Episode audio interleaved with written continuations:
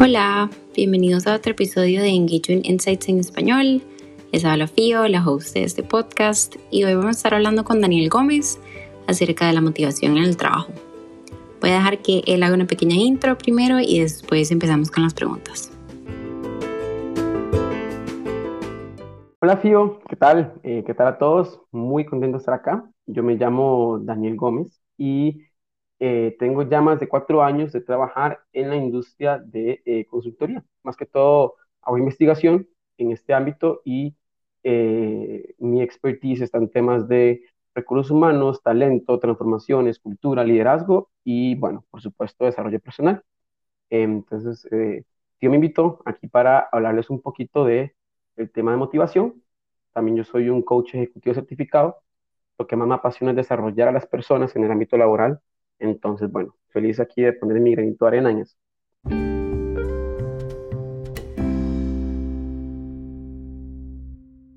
Bueno, Dani, empecemos. Contame cómo se ve un empleado o una empleada motivada realmente, cómo se ve, cómo lo describirías. Claro, Fío. Em, a ver, eh, primero que nada, motivación es más que todo aquel, aquel impulso, aquella fuerza interior, ¿verdad?, que nos lleva a tener una, un comportamiento específico o alcanzar un resultado, ¿verdad? Este se puede eh, activar por factores externos o internos. Para darte y darles un par de ejemplos, un factor interno, por ejemplo, puede ser mi propósito personal, ¿verdad? Este propósito que a mí me lleva a cumplir cosas, a tener logros, a contribuir a una causa en específico. O también hay factores externos que me ayudan a reforzar o mitigar comportamientos, como por ejemplo el salario, que viene a reforzar mi esfuerzo y mi trabajo para una compañía, ¿verdad? Es, ese tema de la compensación. Entonces, para eh, responder tu pregunta, ¿cómo se ve un empleado motivado? Como yo le diría es, eh, yo describiría un, describiría un empleado motivado como aquel que piensa más en qué le contribuye a la empresa en vez de qué recibo de la empresa, ¿verdad?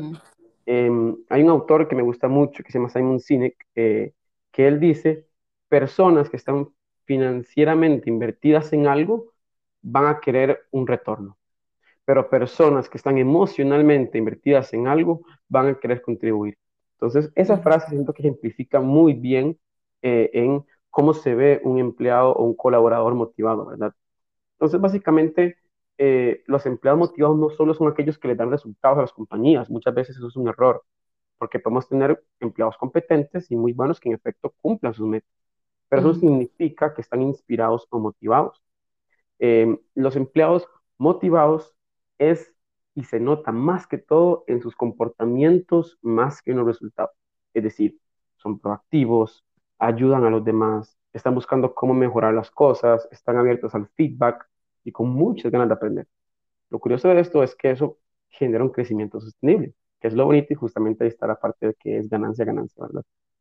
Buenísimo. Contame cómo funciona la motivación realmente, ya como algo más específico. Sí, claro. Em, esta pregunta a mí me encanta porque eh, hay, hay, un mito muy interesante que, y, y, una pregunta que muchas veces nos hacemos, que es ¿cómo puedo yo motivar a este empleado? ¿Verdad? Y pasa mucho que esta aproximación de hecho está un poco errada. Mm. Está un poco errada y porque eh, estoy asumiendo con esa pregunta que la motivación de esta persona depende de mí. Sin embargo, nuestro trabajo no es motivar a los empleados uno por uno porque em, empezando que eso no es sostenido del todo, ¿verdad?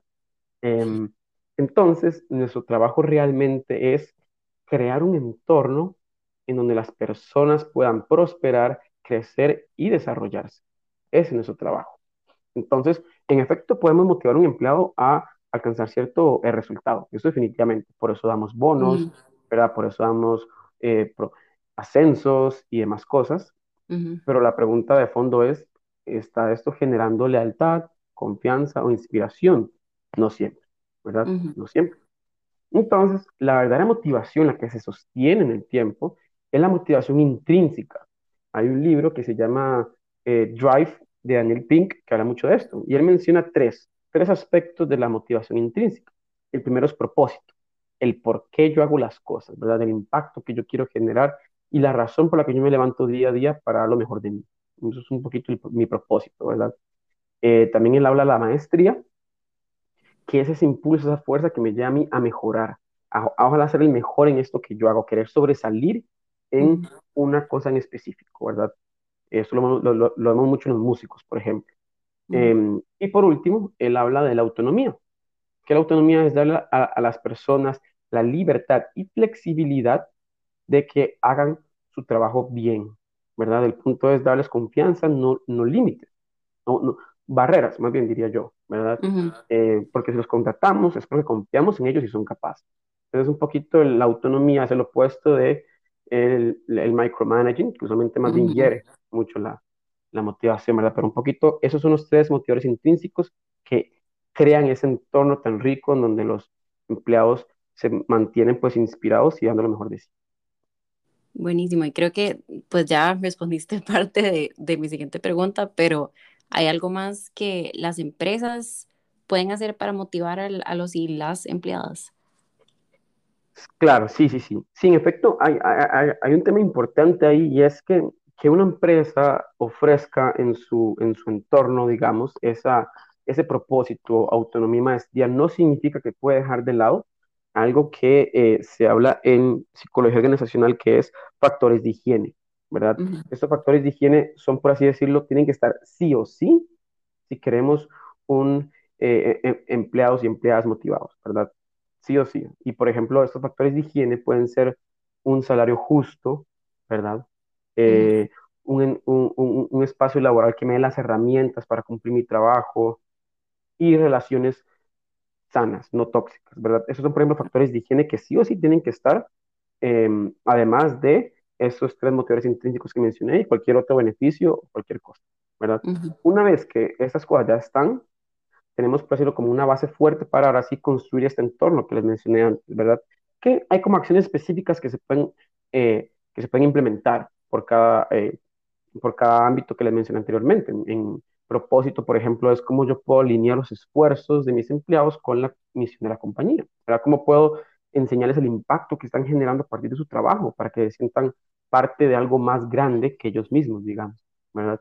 Em, en el ámbito de la maestría, em, es darles eh, proyectos alineados con sus pasiones y talentos, ¿verdad? Eh, eh, dar los kudos, dar el feedback, que se sientan que hacen las cosas bien y que están mejorando en lo que hacen, ¿verdad? Y por último, la autonomía, que hay, uno puede dar autonomía en diferentes, en diferentes partes de un, trabajo opuesto, el punto es ser creativo, ¿verdad? Por ejemplo, yo les puedo, yo les puedo dar autonomía en eh, cuándo van a realizar ese trabajo en específico. Hágalo cuando quiera, pero hágalo, ¿verdad? Puedo darles autonomía en cómo van a realizar ese trabajo en específico hágalo como quiera, pero hágalo, ¿verdad? Y con quién inclusive, ¿verdad? Que, que, que es, esa, ese, ese principio de, de, hacer network, networks en el trabajo, pues con quién también, ¿verdad? Y un poquito ser creativo en eso, pero ahí, ahí uno puede darles mucha autonomía, ¿verdad? Ok, Dani, todo eso está súper bien, em, pero ¿qué sucede cuando las empresas no nos están motivando? ¿Cómo podemos motivarnos a nosotros mismos? Claro, Fío, sí, muy buena pregunta. Y lastimosamente es una pregunta eh, más común de lo que uno quisiera, ¿verdad? Em, pero, pero a ver, creo que la primera advertencia o lo primero que yo diría es que si la, si la empresa no vela por un entorno que haga que sus empleados y empleadas crezcan, florezcan y demás, tarde o temprano se irán, ¿verdad? Ahorita vivimos en un entorno muy competitivo en donde es una guerra de talento. Y y las compañías buscan y pelean por ese talento, ¿verdad? Entonces, ahora, si los colaboradores no están motivados en su trabajo, algo que yo sí trato mucho en mis sesiones de coaching ejecutivo es un término que se acuñó en Estados Unidos, entonces lo diré en inglés, que se llama job crafting. Job crafting eh, lo que busca, lo que significa es las formas en las que un empleado puede utilizar las oportunidades para personalizar su trabajo, sus responsabilidades y sus interacciones para sentirse más a gusto y más pleno con lo que hace, digamos, ¿verdad? Entonces, el punto del job crafting es decir, por ejemplo, ¿cómo yo puedo eh, evolucionar con mis responsabilidades para que estas responsabilidades estén más alineados con mis objetivos y valores. ¿Cómo yo puedo también, eh, por así decirlo, al editar, ¿verdad? O igual evolucionar o alimentar mis relaciones en el trabajo para que sea un lugar más alegre, ¿verdad? Más, eh, más supportive, ¿verdad? Em, y otras preguntas ahí también es como, em, ¿qué otras cosas con mi tiempo, mi trabajo puedo hacer para sentirme más, más feliz, más lleno, que lo que yo hago vale, ¿verdad? Entonces, la lógica de fondo del job crafting es qué tengo bajo mi control que yo puedo cambiar eh, para, para estar más motivado, contento en lo que hago y justamente nutrir y alimentar esos motivadores intrínsecos que eh, conversamos anteriormente.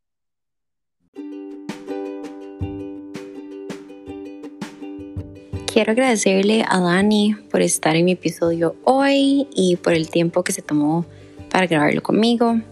Si quieren contactarlo, pueden hacerlo por medio de LinkedIn. Yo voy a estar compartiendo sus redes sociales por medio de mi Instagram. Y mm, pues el follow-up de este episodio lo voy a hacer por medio de Instagram. Voy a estar publicando cosas acerca de la motivación y eh, compartiendo stories, poniendo un poco de información sobre cómo podemos nosotros como motivadores y líderes de las empresas ayudar a los demás. Nos vemos la próxima.